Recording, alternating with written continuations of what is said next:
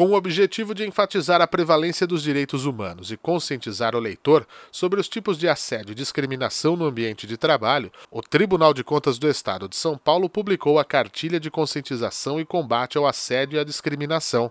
Em uma linguagem fácil e acessível, a publicação traz ao leitor orientações sobre os principais conceitos e tira as principais dúvidas acerca dos temas. A cartilha, composta por 68 páginas, busca estabelecer os princípios fundamentais, sem preconceitos de origem, raça, sexo, cor, idade e quaisquer outras formas de discriminação, e estimula a convivência harmoniosa dos servidores do TCE no intuito de construir um ambiente organizacional produtivo, saudável e respeitoso. A íntegra da cartilha pode ser acessada para download e leitura no campo Publicações no site do Tribunal de Contas. Ao longo deste ano, a Corte de Contas Paulista realizou uma série de iniciativas relacionadas ao tema, a exemplo da implantação da Ouvidoria das Mulheres, que estabeleceu um canal direto para relatos de abusos sofridos por servidoras, e a realização da primeira pesquisa de clima organizacional, que propôs ações de melhoria do ambiente do trabalho.